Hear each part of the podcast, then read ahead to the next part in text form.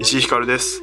コミカル雄一郎です。いや、いかがお過ごしでしょうか12月なんだ。いや、12月配信会か。年末過ぎない？師走。年末過ぎないってなんだ？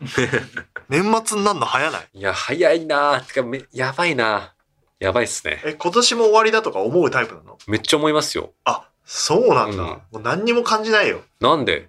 ああ、年越しか、休み取れっかな、今年は、みたいなことしか思わない。だ今年はあれやってこれやって、そしたら終わっちゃったなとか若思うよ者の特権なんだろうな。なんかやっぱ、ね、えー？ちょめちょめの大島くんもつぶやいてたけど、うんもうすぐ30歳だ、みたいな。うん。うん、もう30過ぎて35も過ぎると、うん。まあ、もしかしたら40になるときは思うのかもしれないけど、うん。その1年に対して何の感情もなくなってくる。いや、思うっしょ。え、思う、なんか、思う人は、ね、そういうタイプの人がい？どう一どうした生いかの方向性を決めてから喋れよ。一生言い続けるタイプの人もいると思うけどな。えーもう6月ってことは半分終わりでしょ？早いよねみたいなことをさ、言う、言うタイプの人。いや、もう思わないんだって何回もそれやりすぎると。嘘だって毎年それやってんだよ。うん。僕まだ飽きる気はしないけどな。うわ、早かっ年越しドキドキするのじゃあ。早かったな、2022年も。質問に答えろよ。はい。年越しはドキドキするのじゃします。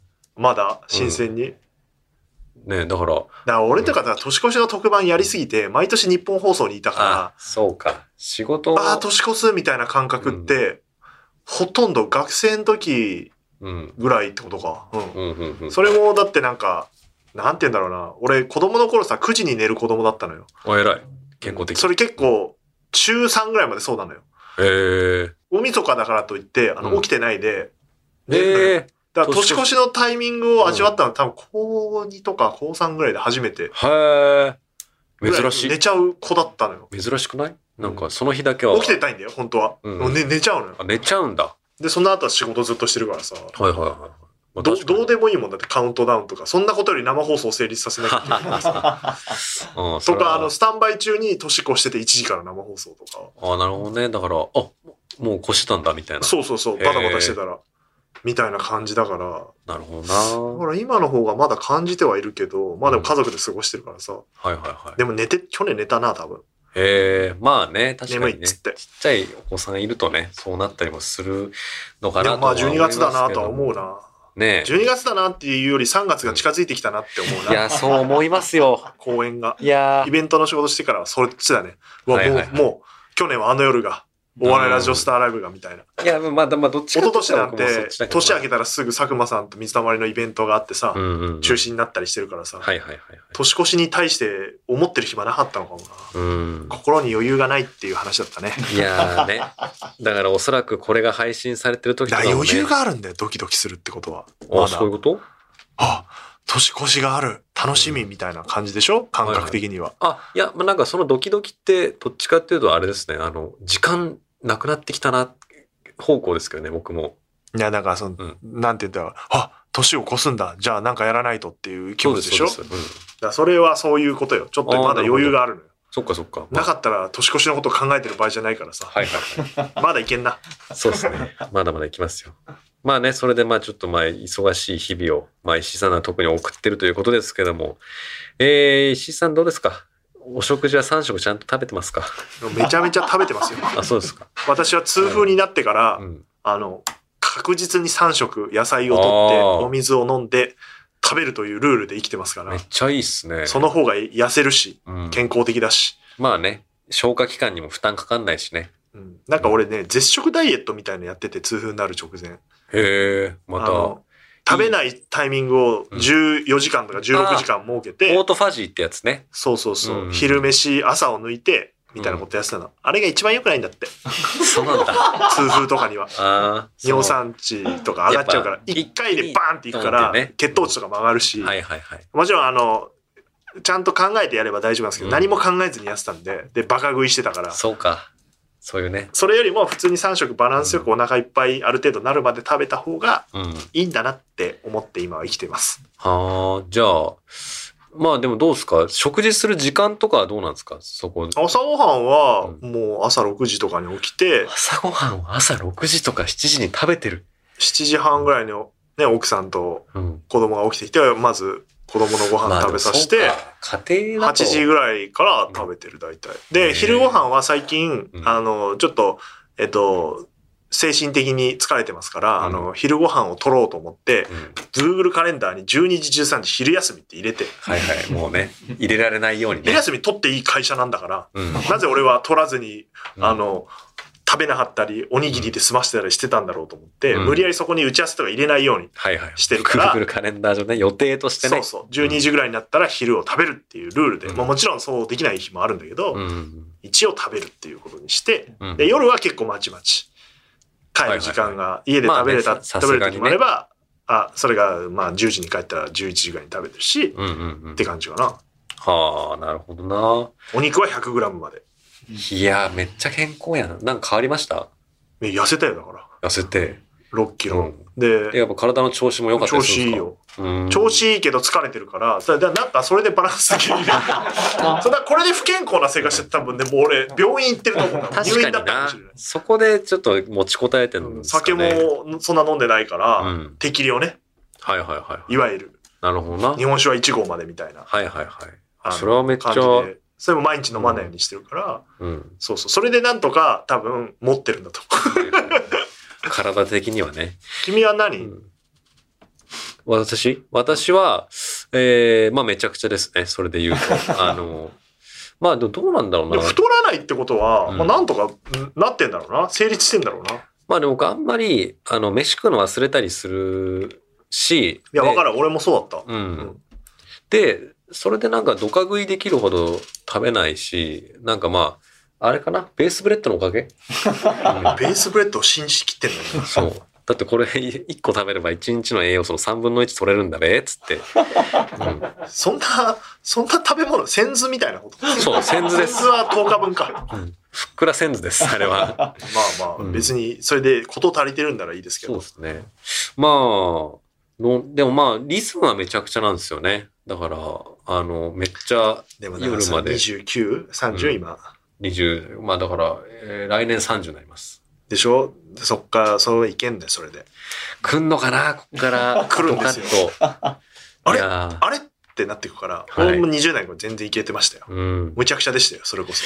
いやー、どうなんだろうな。ま俺があの、こう蓄積してって36で痛風ですから、あうんもうどっかでなんか君も何のかな。るから、あの、まあ、別に今は大丈夫。だから本当20代は大丈はいはいはい。夫。30過ぎてから、ちょっとずつ、なんか体に出ちゃう前に直した方が本当はいいけど、出ないと直さないんで、うんまあ出ます。こ 出んのか。れはあの、この間痛風でのた打ち回った私のあの見解です。出した結論ですので、出ないと人は直さない。まあ、それあるだろうな。いや、なんか、でもこういうめめちゃくちゃなのも、やっぱ生活がめんどくさいからなんですけど、うわあこれで、なんか、な体の体調崩して病気とかも、そのケアしなきゃいけない様子で増えたら、それやりながら、なんか、原稿やんのとかや、決めいや、てくせえな。だからね、そうそう、病、病気になって初めてわかる、健康って大事だなっていう。うん。めっちゃ思う。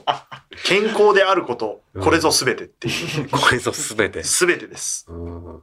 いやね、ま、まだ、まだそこのプライオリティはどうしても、あの、低くいや、まあ、それはそうでょしょうよ。回復力が違いますから。あるから。これから衰えていくから。ああ、なあ。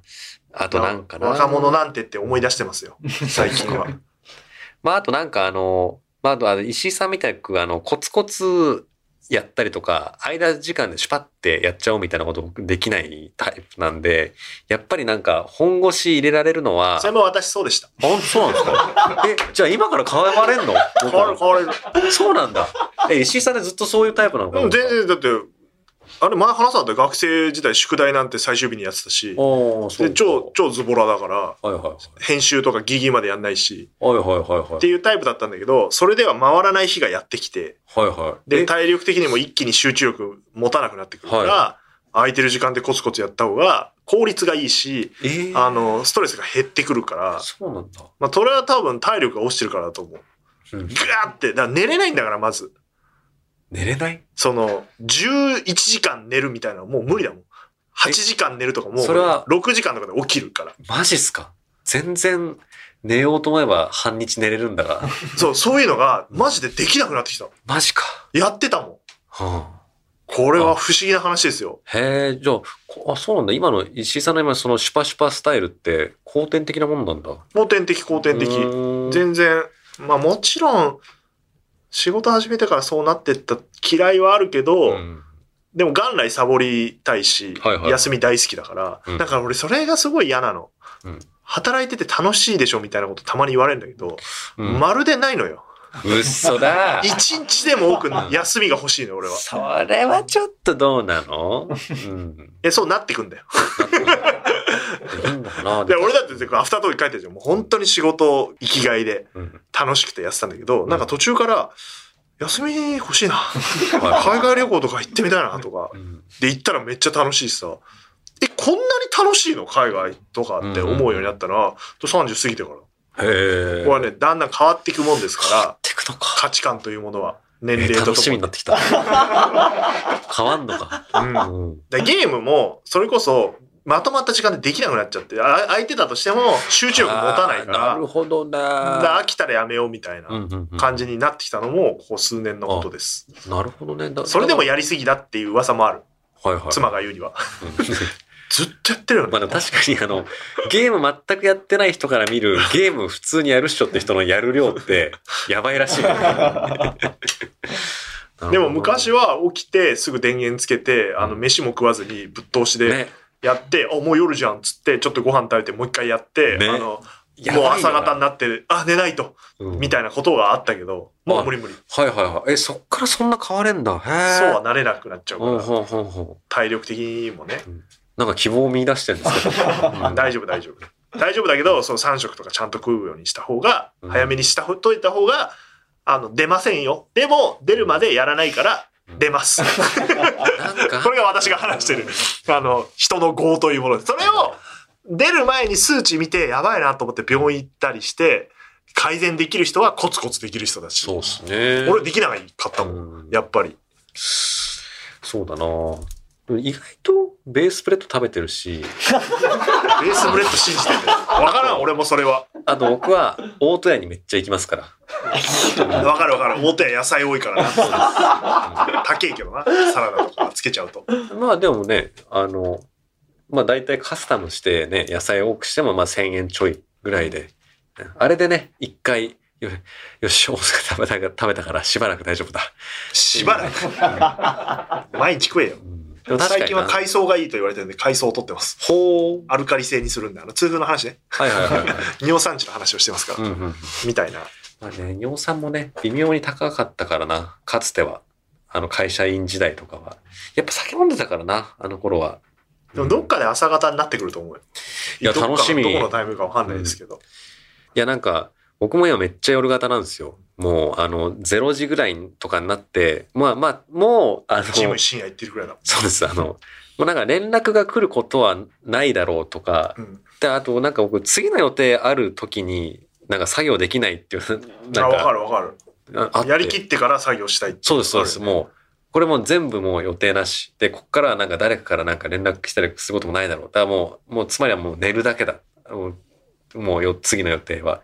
よし、じゃあもう力尽きるまでやるか、みたいな、まとまった時間ないと嫌だなっていう気持ちがあるから、自然と夜型になっていってしまうっていうのがあって、まあ、俺が夜型だったのはそもそも生放送があったからな。あ、まあそれもあります忘れていたよ職業柄な。でもその前、学生の時はやっぱ夜型だったよ。うんまあ、だから深夜ラジオ好きなんだけど、まあそうっすね。すっかり朝方ですよ。そうか。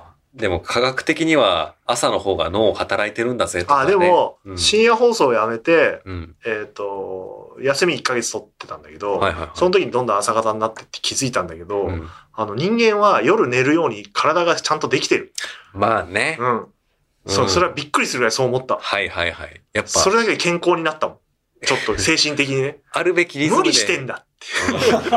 う ん夜行性じゃないからし、あの生物としてね、それは。うん。だから、朝ちゃんと起きて夜寝た方がうまくいくように、うんもうできちゃってるから、もうしょうがないんで、それは。そうっすよね。たかだか人間が都市生活を始めるようになっても200年ぐらいしか経ってないんだから。なんか、遺伝子的なところで感じるメカニズムみたいなのめっちゃ感じるもん、最近。はいはいあの、衰えを感じるたびに。人間ってこうやって、そうだよな。生活してたんだからこういう思いになっていくんだな、みたいな。そうか。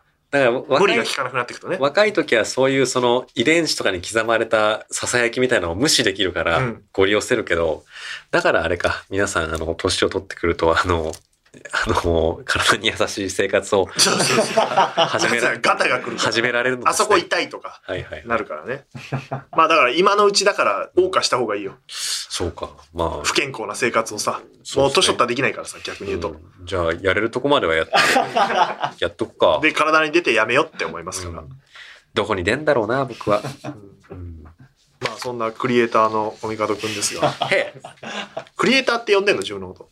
ああ、まあ一応最近はなんか脚本家ですって言ってますけど、いやーなーで僕あの、書き手への憧れみたいのが多分ありすぎるんですよ。うんなんか、うん、だから、多分僕って、あの、ツイッターとかでこれまで締め切りやべえみたいなことって多分言ってないと思うんですよね。なんか、っていうのは、なんかまだ自分に、一応自己紹介の時に脚本家ですとは言うけど、なんか、書くことが当然、書くことがなりわいですっていう、まあなんか、言動をすることをまだ自分に許せてないっていうのはあります。何の話だからその、クリエイター自意識の話 自分のことクリエイターって呼んでんの？って聞いただけですよ。うんあの、ああ、面白いね。だから、面白くないわ。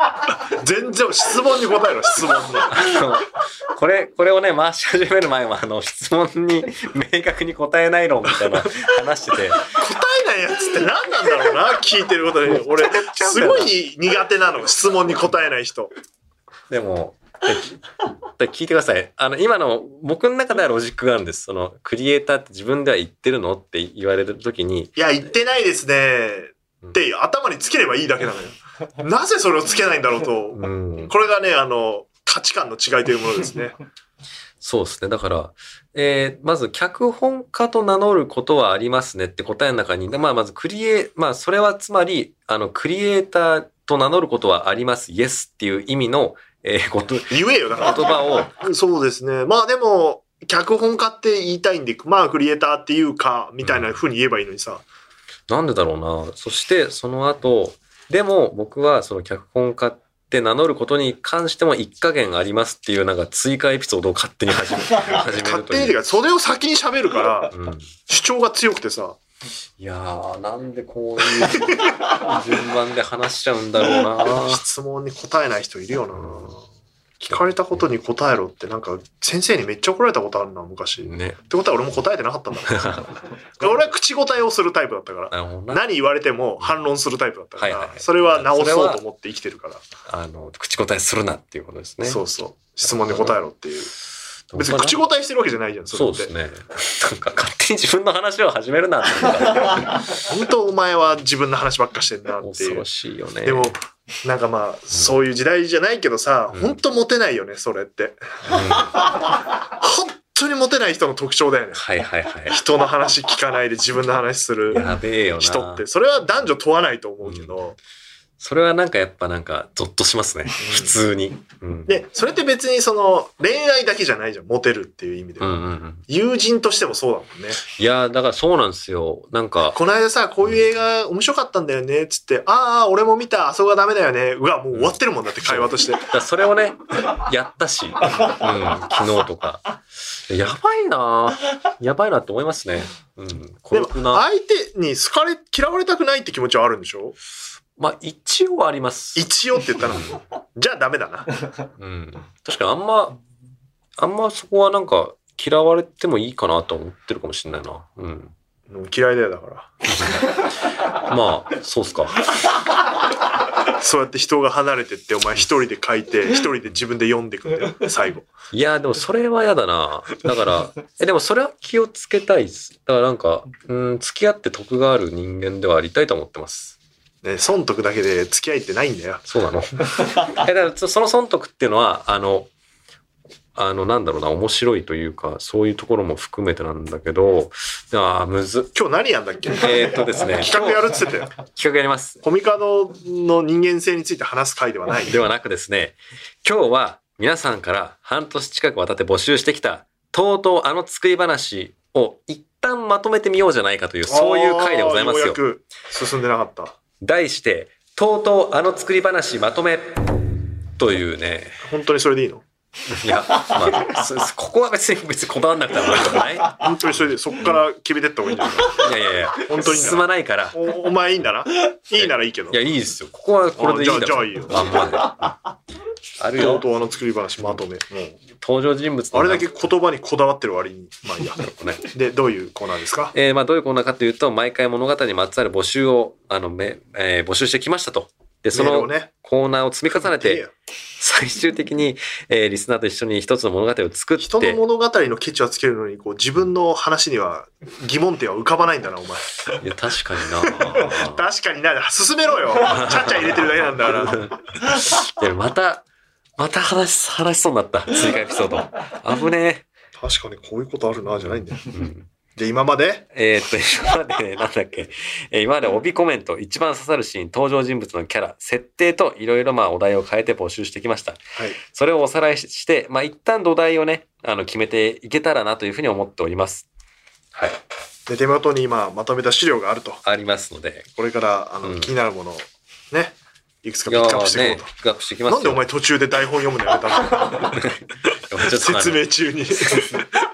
え だから、あそうね、結構手元にある資料がありますね。はい。これからピックアップしていきますよ。いやはい難しいね、このパーソナリティとやっていくの、スタッフの皆さん。僕もスタッフやってましたから、これ難しいですよ、この人。コントロール効かなすぎるもん。確かになどういう、うん。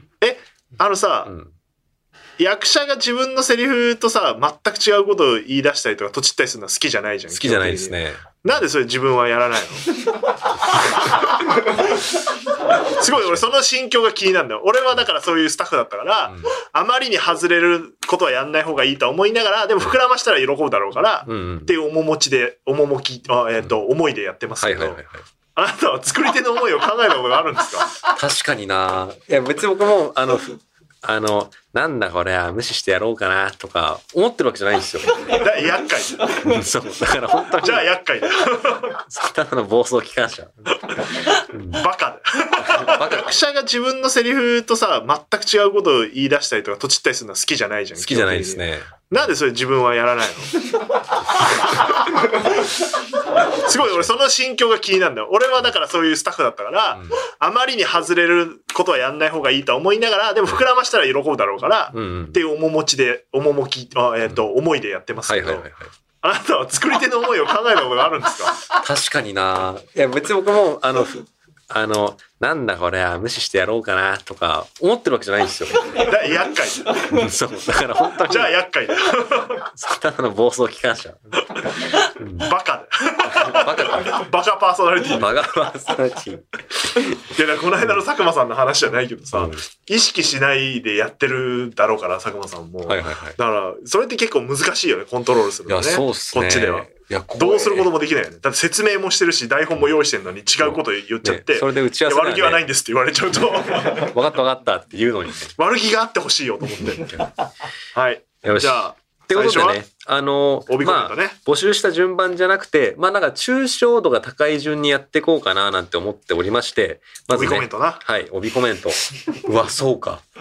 先に帯コメントをやります。なぜならっていう順番の方がいいっすね。あ俺、このね、こいつ戦いながら成長してやがる。気になったやつで言うと、はい。えっ、とね、えー今日からおじさんがいただいた、はいはいはいこれはあなたがマスクを外すまでの物語。うんうんうんこれはね、いい、良かったですね。これすごいいいなと思ったのと、うん。あとはメタバースの正解がここにはある。これもなんか、これも良かった。もうメタバースうん本当に今始まってますからね。そうね。で、いろいろね、扱ってる作品もありますから、正解があるって言あったら。とはなんかまあ広がるかなっていう意味では、ハルさんからいただいた、うんうん、あなたが生きる毎日のログインボーナスみたいな物語みうんうんうんたいなのって、まあこれ広くいけそうだなっていうのそうでと、すね。うん。まああと俺のい一押しとしては、あの、こんもりさんの、うんお前らがこの小説を読まずに人生をそうしても、私は一向に構わん。列海を。の帯。ここれはね、これは好きだったけど、使いにくいんだよ。これは。れがいいな。うんそうだな。ちょっとなんか、3つ4つ、これでいこうかなみたいなのをまあ一回出しとく。出して、次に行く？じゃあ。うん。だからまあそうだな、今のマスク。帯コメントはなんか2週しかやってなかったから、あの、そうっすねすごいい選びやすいんですけど、月からめっちゃあるからもう嫌になってます、僕は。序盤は多分テンポよく進めていこうっていう我々のスタッ思いがね。フ含めた思いがありますけど、途中からなんかテーマ変えるのめんどくさくなったりして、あんま変わってないんですよ。でマスク、メタバース、えー AI がだ、まあだからここら辺にとりあえず一回残しといて残、しといて、よし、次設定いきますよ。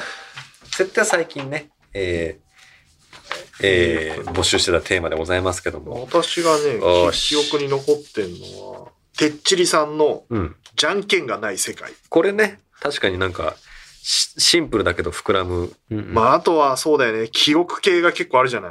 はいはいはい、アあルミ缶、ね。アルミ缶じゃん。全部。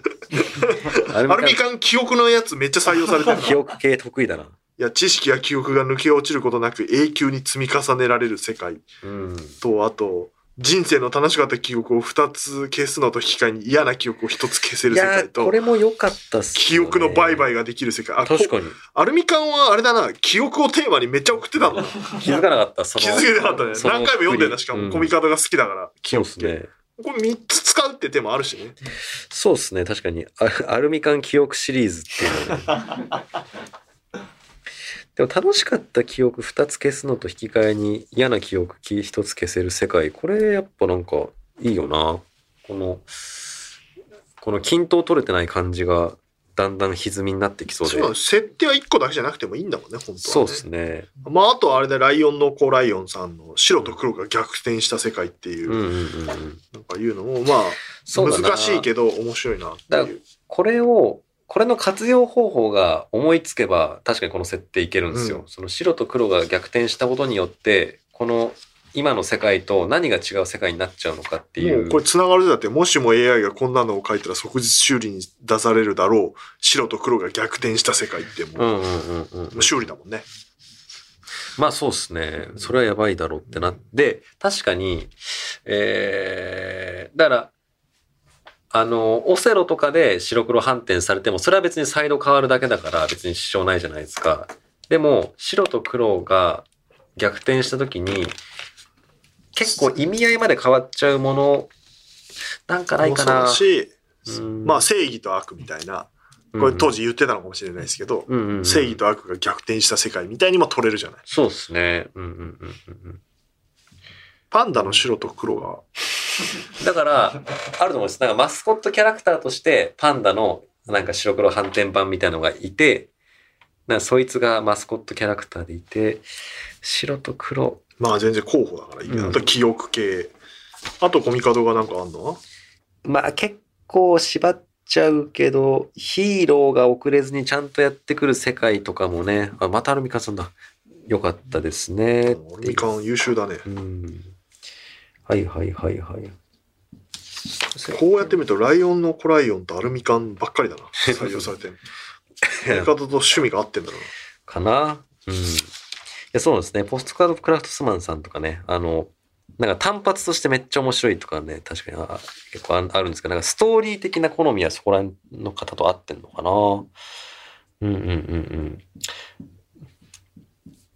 ちょっと一旦設定、うん、こんなもんかね。こんなもんということにしといて、まあ後で掘り起こされる可能性もあると。で、キャラ。キャラ。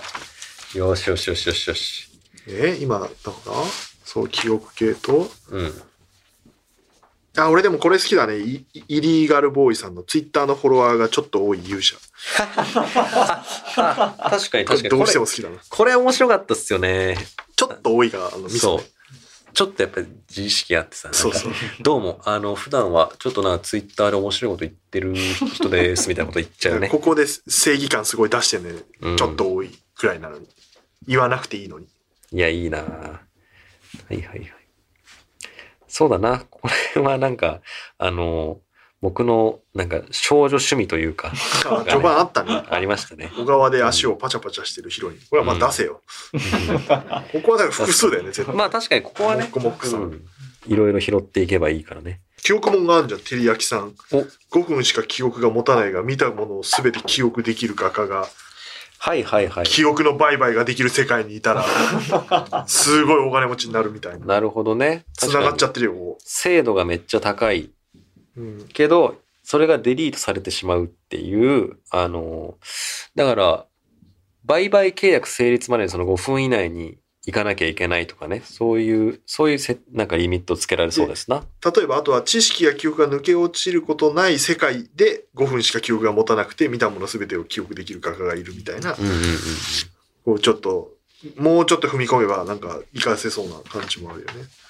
あ、これ好きだったな。あの、母を訪ねてサーゼンディさんからいただいたデスゲームに5回連続で勝ち残っているぬいぐるみを持った少女。いやーね。でこれもう絵描けるもんね。んあの、こう、ズタボロになってる。ね。で、巻き髪だと思うな。巻き 巻き髪、ツイン、ツインテールかもしれそない。う、ツインテールで、ぬいぐるみとね、会話しちゃう系ね。SNS のさっきの話で言うと、ジャングルプライムさんの仕事がうまくいかず仕事論を語る SNS のフォロワーが伸びることに快感を覚えた新卒2年目 新卒2年目の勇者にすればいいんじゃない？な、新卒2年目の勇者ってなんだよ。浅い量みたいな意地悪さが。職業として勇者がそういう。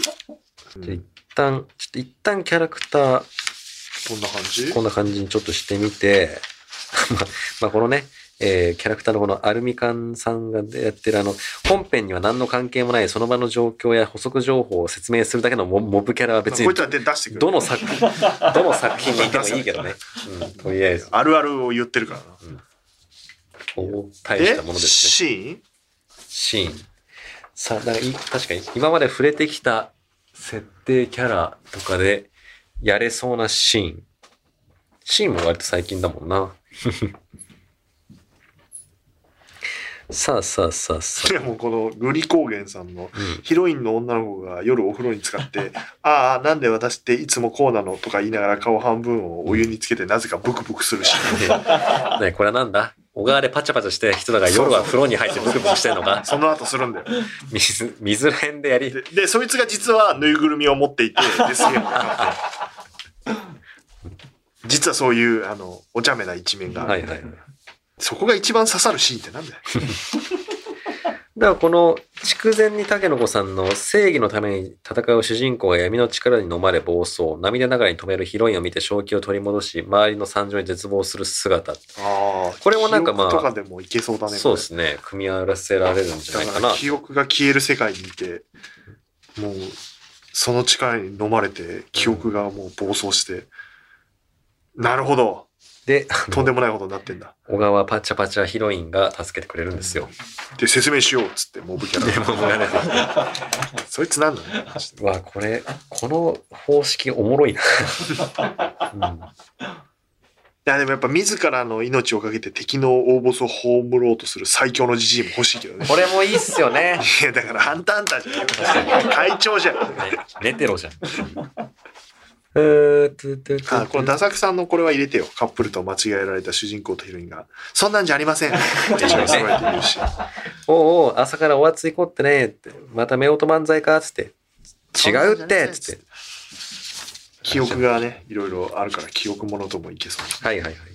うわー、でも確かになんかさ、そのタイム、リープものにするってのもあるもんね。でも最初はさ、最初こそ序盤はさ、そんなんじゃないってのってなったのにさ、後半とかでは記憶がないからマジでさ、いや、そそんなんじゃなないですけど、みたいな風な、なんかリフレイン展開にして切なさやるとかはあで、るかもね。正義のために戦って闇の力の前で暴走してるのに、うんヒロイン見て記憶を取り戻して、俺はなんてことしちゃったんだっていう。大変だな、これ考えるの。これ、これ大変ですね。お前大変だな。俺は本当好きかって言ってるだけだから。うわ、でもこのキャラも好きだった。からちょっとこのどわがまで入れたいこのダサクさんの片思いしてるこっちの気も知らずに、恋でもしたのか少年と話しかけてくる幼稚園からの幼馴染。憶がなくなったりするから、そういうタイミングもあるんじゃない？確かにあるかもしれない。記憶は連結とは連記結。憶ものでいけそうな気がしてきた。そうなってくると、やっぱ、帯込めは列海王になってくる。そうなのか？まあだからそうなると、まあ帯コメントにちょっと戻っちゃうけど、2000号の3のこの読み終わると一番大切な人にこの本を渡していたっていうのは、あ、なんか記憶もかかってきそうだ。そうですね。これはちょっとなんか使え、使えそうというかなんかでもやっぱりお前らがこの小説を読まないとしても、私は一向に構わ色がつきすぎんだよ。これ何でもいけるからな。ああ、いいかも。読み終わると一番大切な人にこの本を渡渡ししてていて、いた。ちょ、ちょっと一旦それで考えてみるか。それで記憶もいけそうだからな。小原くんさ、メモってくれてんだけどさ、ずっと書いてるから、まあ、全く役に立ってないね。俺たちがいろいろ言い過ぎちゃって、や確かに、イメージ的にはもっと、ああ、それとそれを、とか、ね、ホワイろうとトボしたんだけど、ーあのドを、指さしてやると思ったけど全部書いちゃってるから、もう訳がわかんない。結局この、であの、じゃあ分かった。帯消してこう。メタバースはちょっと消そう。うんで、ログインボーナスもいらない。えーもうジャンプとか書いてんじゃない？ボケまで。全然消えてない。いいよね。ホワイトボードを書けない AD。あの、なんか、新品、なんか、ま、綺麗なホワイトボードね。ャンプとかも、列海洋だけ残しておいてじゃん。読み終わると、い一番大切な人にこの本を渡していたか、列海洋ね、今。うん、まあ、僕の中ではあんまないかも。いや、まだ最後生きてくる可能性あるから、一個一緒取っとく。ここに構わん。そうだね。ちょっと一旦記憶物で一本作れるかどうか試してみるか。ど、どれにしとく？記憶、まず記憶の売買が、まあ売買か、あの記憶二つと引き換えに、あた楽しい記憶二つと、えー、嫌記憶一つをトレードできる世界。まあでもそれだとあんまりこの後結構スケール感でかいやつ採用しちゃってるから、記憶の売買の方がいいかな記憶の売買ができると、嫌な記憶一つ消せるを残すこと？二つをとりあえず。そう、ちょっと、一旦ねうん一旦その二つをじゃあそれ詰めて書いて。て左に。だからその記憶の売買ができる世界で、えー活動するなら主人公的な存在。5分しか記憶が持たない全てを記憶できるかが。ここまでいくとでも大変かな、考えるの。こいつ主人公は無理だろうな。そういうやつもいるはできるけど。いや、でもわからんすよ。僕もそのまだ画家は残してていいと思います。まあなんかその、まあ出てくるキャラとしてはいいけど、うんメインキャストとしてはちょっと、やっまあなんかぱヒーローもの、ヒロインものみたいのが後半出てくる。そうですね。まあ漫画っぽくするのは難しいですけど。こういう仲間がいてもいいのかもしれないっていう。うーん、ちょっと主人公っぽいキャラいるかなまあいいじゃん、ノンシュガーさんの。拳銃で何度体を撃ち抜かれても、銃弾が貫通した傷跡がゼロの形になっているから、ダメージゼロですと言って、平然と敵に向かっていくサンドイッチマンだと。記憶もんじゃないだろ。なんかもっと、私の頭の中の消しゴムみたいな切なさが欲しいんだよ。うーん。そうさなあでも、じゃあ、上手少女を、このデスゲームで5回連続で勝ち残っているぬいぐるみを持った少女を主人公にするっていうのは、それが記憶ないの？もう自分で。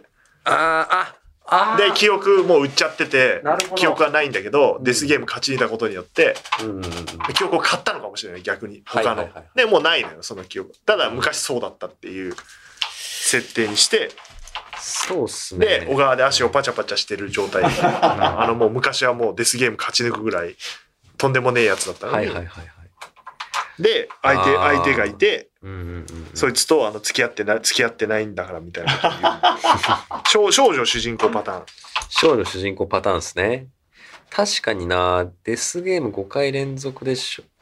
だから、確かにそこまでやったらめっちゃ修羅な性格になってしまうんだろうけど、でもその5回デスゲーム勝ち残ったっていう記憶は割と値段がつくから、えー、それを、そう、ノウハウがあるからね。出る人にとっては高額で売れるから、それそうですね売ったんだよ、多分。で、めちゃくちゃ、めちゃくちゃ富はあるけど、なんで私がこんな富を成したかは、はきそのデスゲームに参違加した記う記憶になってん憶をじゃない？親からもらったみたいにして、普通に学生生活を送ってる、えーで、状態で物語が始まると。ああ、だから、変哲のないお男が主人公っぽくいて、で、その、なんか小川でパチャパチャしてる、あの、普通の女の子っぽいんだけど、なぜかクソ金持ってるヒロインみたいなのがいて、多分、このヒロインが、あの、デスゲーム5回勝った時の修羅の自分の記憶を買い戻さないと男のことを助けられないみたいな、そういう展開があるんですよ。じゃあデスゲームに行きそうなやつを選べばいいってこと？的な、じゃあし、しうん真面目な真面目に何かをやることをバカにし、信頼を積み重ねることをバカにし、ヘラヘラと大人をバカにして、うんうんうん。就活の時期を迎えた大学生みたいなやつが、はいはいはいはいはいはい。あ、いいですね、いいですね。うんうん、そう、バカにしまくってて、で、うんうんうんえーミルクパーさんパーのね、ミラクルパーさんの。こいつが、あの、何かしらの事情で目をつけられてデスゲームに参加することになって、うんうん。で、その記憶がない元チャンピオンが近くに幼馴染でいるみたいなこととか、それか、まあ、サンドイッチマンの伊達さん。うん。いや、そいつはちょっとブレる、異能者にブレてっちゃうので、だからもう、お男がさ、そのめちゃくちゃ死んじゃいそうなピンチに陥ってさ、で、そのヒロイン、小川パチャパチャヒロインも、なんかまあ、純真無垢な少女なんだろうってっていう自覚はあるけど、その時はもう情報として、いや、お前は実は、あの、この、あの、デスゲームに5回も勝った、もう快楽殺人者というか、やばいやつなんだよっていう情報はもう教えてもらってて、あ、わかった。この照り焼きさんのさっきの5分しか記憶が持たないが、全てを記憶できる画家が描いた絵だけが残ってんだよ。はいはいはい。それには、うんその子がデスゲームで活躍してるような絵があって、なるほどね。はいはいはい。それだけで、で、それはなんか金持ちの家に飾ってる絵みたいな感じであって、うん家にあんのよ。はいはいはい。で、それはお主人公もヒロインもなんだかよくわかってない。うんうん。で、なんか、地獄の様子を描いたイメージそうそうそう。かなみたいな風に、あの、最初登場するんだけど、本当はその、ヒロ、修羅モードのヒロインが、あの、暴れ回った様を描いた、だから5分しか記憶が持たないがっていうのはちょっと変えて、うん。めっちゃ記憶できるけど、それを絵とともに売る画家みたいなやつが。そうですね。天才画家みたいなキャラ多分あの、記憶はね、一個も持ってないけど、あの、マジで巨万の富だけを持ってるっていうやば、やばががいるるっていう風にしよだう。から多分絵をネットとかわかんない上げて。売りに出してるの。はいはい。この記憶売りますみたいな。うんうん怖っ。怖いっすね。で、でもこいつは記憶持ってないから、かこいつのパトロンみたいなやつが、あそその財力に物を言わして、あの、それが、デスゲームを開いてえっ、たのかな。とね、いたな、そいつ。えっとね、あった、グリ光月さんが言った、権力と財力で超えたじじい。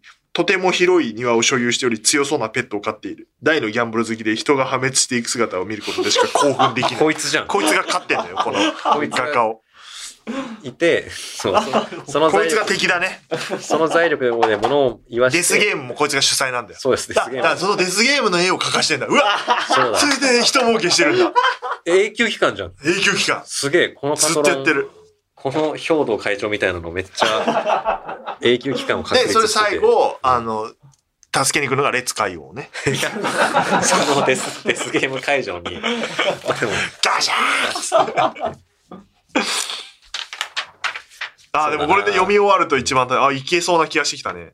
読み終わると一番大切な人にこの本を渡していた。まあだから記憶の売買ができる世界でいいと思うよ、設定は。そうですね。で、なんか、あのーね、だから、なんだろうな、なんか、銀河、僕の大好きな銀河鉄道39っぽくできそうというかさ、なんか、結局、その、富っていうものに目がくらんで、なんか記憶っていう、本来一番プライスレスで大事なものを、あの、手放しちゃおうとしてる人に、だからなキャパオーバーすんだよな、うんこの金持ちのおっさん。記憶買いすぎて。金で。まあ確かに。快楽の記憶ばっか買って。はいはいはいはい。そういうね、精神が崩壊すると。うーん、そうだな、そうだな。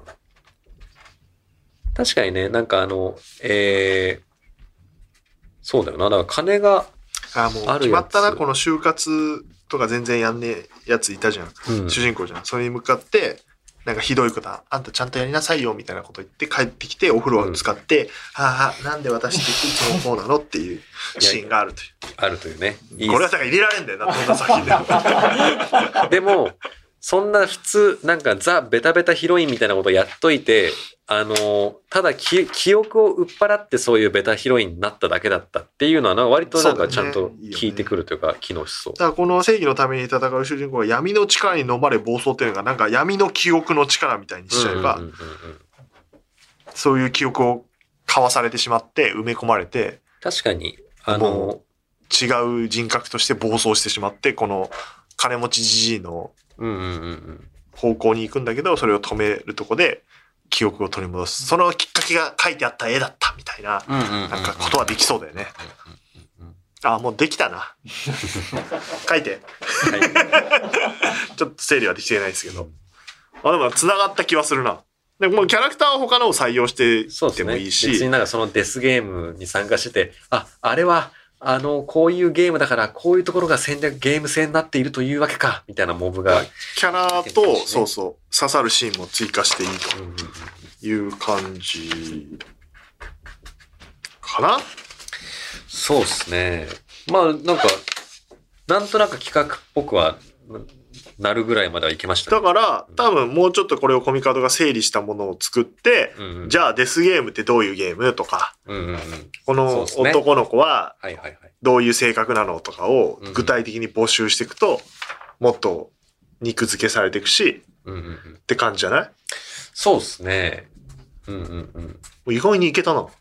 いや、いそうですね。なんか、ああ、やっぱむずいわってなるか、かと思ったけど、意外といけたな。記憶系で揃えてたのがよかったな。あと、キャラはあるあるばっかりだから、うん。の中に面白そうなのがいるから、お、いいんじゃない？はい。ということで、まあちょっと、まとめますと、まあ設定は記憶の売買ができる世界ですと。で、えーまあそんな世界にあって、まあこんなもう記憶も、いざとなれば記憶売っ払っちまえばいいしよ、みたいなそういうなんか世の中を舐めたヘラヘラ、ヘラヘラした 大学生が主人公で、まあなんかその傍らには、もうでもちゃんと人生のことも考えなきゃダメだよ、みたいなことを言う正統派のヒロインがいて、でまあそういうなんかヘラヘラしたあの大学生の主人公が、まあ開示的なね感じで、そんなままじゃダメだからデスゲームに参加しないか、みたいなことを、えー、なそそのかされて参加してしまいますと。で、えーそのデスゲームの主催者っていうのはなんか謎の巨万の富を持っている。なんであいつはこんな狂ったゲームをこの規模で開催できるんだろうみたいなのが序盤の謎としてありますが、えーそいつがか飼ってるなんか天才画家みたいなのがいて、そいつが毎回なんかデスゲームの中で繰り広げられる、まあ、地獄絵図みたいなのを絵にアウトプットして、その絵も売るし、その記憶も売ってる、まあ、絵を描いた記憶、まあそこはちょっと詰めなきゃいけないけど、その、えー天才画家ってのをざ記憶ごと売ってんのか、絵だけ売ってんのか。そうですね。ってのを財源として、そのデスゲームを主催している。で、えーまあ、さ最初こそなんだろうな、その今和の国のアリス的な感じで、その、えー主人公とあのヒロインが協力しながらやっていくあれなのかなと思いきや、でも実はその、えーそれまで正統派のヒロインだったと思思われてたヒロイン側が、実はそのゲームを5回勝ったことのあるっていう経歴を持っていて、で、その記憶を売っ払ってなくしてるから、その正統派ヒロインっぽく振る舞ってるけど、実はそういうことをやってきた。で、そのゲームに勝つために人を殺めたりとか、そういうやばいこともやってきたっていうやつで、で、えー実はそういう過去があったんだっていうことを知ってしまって、まあ、ショックを受けるヒロイン。でも、その時の状態に戻らないと、あの、だ大切な人である主人公を、あの、救えないみたいな風な展開があって、自らその記憶を買い戻して、その修羅の時の自分にも戻っ途中からごめん。全然わからなくなった。まあまあ、そういうことな。みたいで、一個俺、ちょっと見つけた。なんですか？キャラクターのとこにあった、ハルさんからいただいた、これ絶対使えるやつ。めったに喋らず誰かと一緒にいることもほぼなく、いつも端の方に座っている目立たないタイプだが、ある日の放課後、たまたま出くわした主人公に、あなたまだ何も思い出してないのね、と声だけかけて去っていく謎の衣装。絶対いるじゃん。どっか出てくる。絶対出てくるじゃん。めっちゃ使えるやん。うんだからこの人は、まあ、うんデスゲーム参加してて、途中で抜けたのか、なのかわからないけど、そういう真実をちょっと知ってて逃げ出して記憶の断片だけ残ってる人がいて、見て、あなたまだ何も思い出してないのねって言われてそう、ですね。主人公なのか、もしかこの少女に言ってんのかもしヒロインれないけど、側でもいいですしね、言うの。はいはいはい。こいつはいていいな。すごいのいたと思って今、めっちゃ見てたら。使えるやんでね、まあ、なんやかんやあって、で、まあ、このパターンって閉じた時に、えー、まあね、この読み終わると一番大切な人にこの本を渡していたと。だこのね、この本を読んだという経験を、とか記憶をあなあなたもあなたと共有し記憶なんだね。共有したいんで物すって語ではないう。。くあ、物語ではなく記憶であるみたいな、なんかはいはいはいいいキャッチコピーあるな。確かにね。ありそう。確かにね。そうっすもんね。確これかにそのは物語ではなく記憶ですみたいなことなんかね。確かに言ってみれば映画とか演劇とかって全て言ってみればそのその作品を見たっていう記憶を持ってる状態の自分になることに対してお金を払ってるとかであるとも言えるしだ全部をそのなんかまあ記憶っていうモチーフでなんかあのまあそれをテーマとしてそれを土台にしてなんか連結していけばなんかいまあ物語として一個オチもつけそうな感じもある。タイトルも募集しよう、今後。そうですね。まあ最後の方だけどね。いやメモリーでもいいね。ー、でもまさかの、そういう話だの。メモリーっつって。いや、進んだんじゃない？いや、意外といけましたね。よかった。あの、もしかしたら、無理かと思った。まあちょっとですね、まあこう、こういうふうに、まあ一辺、ちょっとかけらみたいなの作れたので、これを一旦僕が持ち帰ってね、固めていきたいと思います。これから、肉付け作業とか、タイトルどうしようみたいなことはみ、またご相談するので、また皆さんのお力をお借りすることもあると思います。募集するテーマは後日またお知らせしますので、今しばらくお待ちください。いや、皆さんね、この、いや、なんかこう感慨深いですな。これまでこう、募集して、あ、送ってきてくれて、で、読んで、あ、面白いじゃないか、ようやく進んだね。が連結されたぞ。うんちょっと一個の物語っぽくなると思います。皆さん本当にね、これまで送ってくださった皆さん本当にありがとうございます。すね採用されてない方も今後、やっぱこれ使えるじゃんみたいなこともあるし、そうですね。別海洋が浮上する可能性 それはずっと言い続けるんだから。あとサンドの伊達さんとギャギャル小田裕二ね。ちょっと、うん。巨大な巨額の裏金をかけたポーカーでも序盤はパスを選択する池谷直樹ってね。モンスターボボックスだろうが。いや、もうそれ面白いな。デスゲームのなんかあの、ポーカーみたいなのがあって、あの、何回戦かでずっとパスし続けるっていう。まあ、まあ確かにな。もしかしたら一案ぐらいな、そこら辺のなんか飛び道具的なキャラもね、あるかもしれませんが。はい。はい、ありがとうございます。ますそしてこれからもお願いします。ということで、ということでお願いしまはい。引す。き続き、そんなね、とうとうあの夜話であなたからの文を募集しております。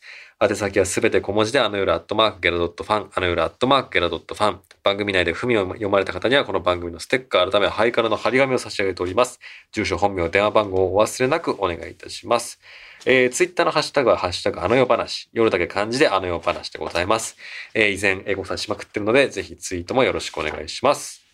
はい。じゃあ告知ですが、えっ、と、あの夜覚えてるの公式ブルーレイがいよいよ12月7日、今日5日ですかうら、わ2日後に出ーるともう、発売かいうとこ。ろでございますので、ぜひ店頭でもね、えー売られることになっておりますので、うんうん。ぜひぜひ買っていただければなと思っておりまよろしくお願いす。します。はい。そしてお知らせ、まだありますよ。ほいほいあのね、噂になっておりました番組イベントのお知らせでございますので、うん。えータイトルは、とうとうあの夜話プレゼンツ、うんあの夜を覚えてるブルーレイ発売記念、うん記名の集いという。長いし、長い意味わかんねえし、うんいろいろくっつけてやるという、えー番組初のイベントでございますね。イェーイ。底辺ポッドキャストのくせにやるという。いやー、ずるいよな。あの、イマジンスタジオ使えるからとか、いろいろズルをしてるよなブ。ルーレイがあるからカコつけてやるというね感じでございますので、打ち合わせね、えーしておりますけど、はいあのーまあ、なんか配信できそうにないコンテンツの話をしようと。うん。せっかくならね。うん。でコミカドくん主体でね、はい。コミカドくんがうんまあ思う、はい。そうですね。普段言えないことを、まあこれをね、あんまりその、あの、ポッドキャストという場所で広がっちゃうとこで言うのはいかがなものかと思って、ツイートとかしないそうだね。信頼関係に基づく、ね。こんなこと言ってたぞって、みんな言わないよね。っていうところで、えー、なぜならみんな偽名だもんね。つって。そうです偽名だと言うじゃねえかよ。確かに。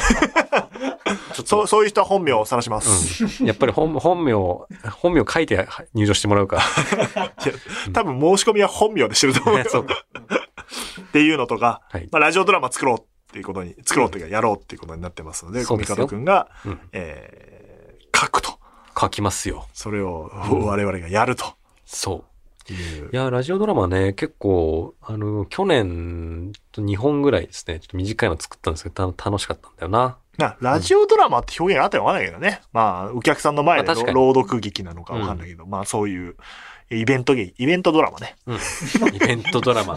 また新しいジャンルが生まれたイマよ。ジンドラマ、イマジンドラマ。イマジンドラマ。想像してねっていう。あ意外といいってうん。っていうのと、おまあ、うんコミカドさんの負担が重いということですね。頑張りますよ。ここで爪当てを残して僕はレギュラーに。復帰すると。はい。前戻ります。よく頑張ったじゃないかということで。俺が、いレギュラー譲って、い私やいやいやいはやいやいや。休みがちになるという。いやそれはね、どうなっちゃうんだろう。終わるよ。いよいよ。うん一回やんないとな。年始一発目はコミカド会にしようか。明けましてお俺休みたいから。えー。石井さんは正月休む。俺結構正月休もうと思ってるから、ああ、いいじゃないですか。休んでくださいよ。あだからコミカド一人で一本分ぐらい取ってもらって。マジ？みんな、僕が一人で喋るとしたら、どうしたらいいと思う？だから、お正、年末年始、うんあの、溜まったトークを披露するという。なるほど。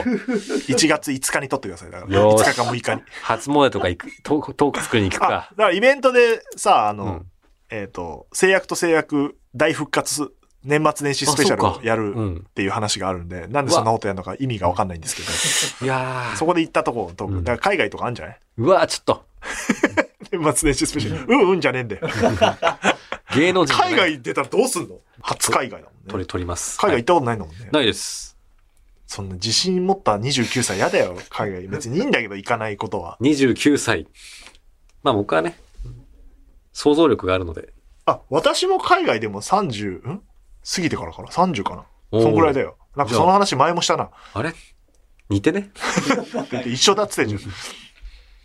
だ海外行くとさ、価値観変わるよとか言うじゃん。別に変わりはしないから大丈夫。ね。30まで来てやったら価値観なんかそうそう変わんないけど、だろうなでも面白いなと思う。まあ面白そうだ面よな。白いな、海外ってって。全然違う国の人ってさ、全然考え方違う場合があるからさ、はいはいはい。こういう使い方すんだみたいな。うんでやっぱ年末年始に休み取って、うんラスベガスに行ったのが初海外なのよ。その時にやっぱ衝撃だったのが、はい空港とか駅で、あのー普通の、なんていうの、さ40、50代ぐらいの女性の方が、ハッピーニューイヤーって言ってくるへえ、全く見ず知らずの人に。の。俺が普通にあお奥さんと歩いてたら、なんか、こうやって、いいねベンチに座ってる人が、うん。ハッピーニューイヤーって言ってる。あなんかいいな これがアメリカかと思って。確かに。これがアメリカ化性ありますね。なんか、ハンバーガーだとかじゃなくて、うんあ、そういう感じなのね。アメリカを感じた最初だもいう。いいエピソードを。ん。うんなんかそういう、なんか楽しんでね、この国をみたいな雰囲気がある国なんだ、アメリカ。まあラスベガスだから特に観光客多いからかもしれないけど。うん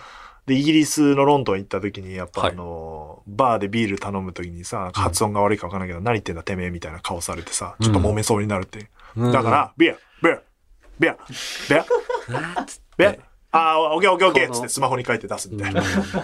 あと、全然関係ないけど、急に思い出したエピソード言うと、俺当時金髪だったのよ。あー、そうでしたねで、。身長もあるじゃん。その頃か。んそうか。うん、で、ロンドン行った時に普通にバス待ってたらさ、はい観光客っぽい、どこの国の方だかなわかんないけど、えーと、アジア系なのかわかんないけど、英語ですげえ喋りかけられてさ、英語で全然わかんないからさ、どうやら空港にはどうやって行くんだって俺に聞いてきてるみたいな。そうか。no, no, I'm Japanese あ、馴染んでたんですかね。みたいなそううんことを急に思い出したから、金髪で海外来るのよくないよ。あ、だからそう、怪げな顔されたのよ。金髪で、はいはい。ちょっとふ風貌がアジア系のイギリス人なのか、うんアメリカ人みたいに見えるから、はいはい。タッパもあるし、うんお前英語できんだろみたいな手で来るから、うんうんなんかすげえ下手くそな英語使われると、うん。お前何言ってんだよみたいな。喧嘩売ってんのかみたいになってるの。うん。それはあの、その、話しかけて気づいたの。へえ。金髪で行くのよくねえやと思って。なるほどね。普通に黒髪の日本人で行ったら、うんうん優しくしてくれてたのかもしれうん。うなんいとか、うんそういうのも海外行くと面白いと思うよ。うん。うーん。面白そう。うん。いや、いいな。行きたい。うん。行こう。じゃあ、制約と制約に、ラスベガスって。怖え。でもそんな時間あんのかな。書きてえのもある。結構時間かかるからね。海外の唯一の大変なとこは、めっちゃ遠いって。当たり前なんだけど、めっちゃ遠いから。飛行機マジ丸一日くらい乗るんだもん。そうっすね。海はアメリカとかヨーロッパ行行くと。ねまあアジアだったらまだ。いいけどね。あ、高え。高えよな。高い。そんな金あるかな、僕。うんそその辺も踏まえた。うん。日帰りとかになるよ。だから。最悪だよ。最悪だよ。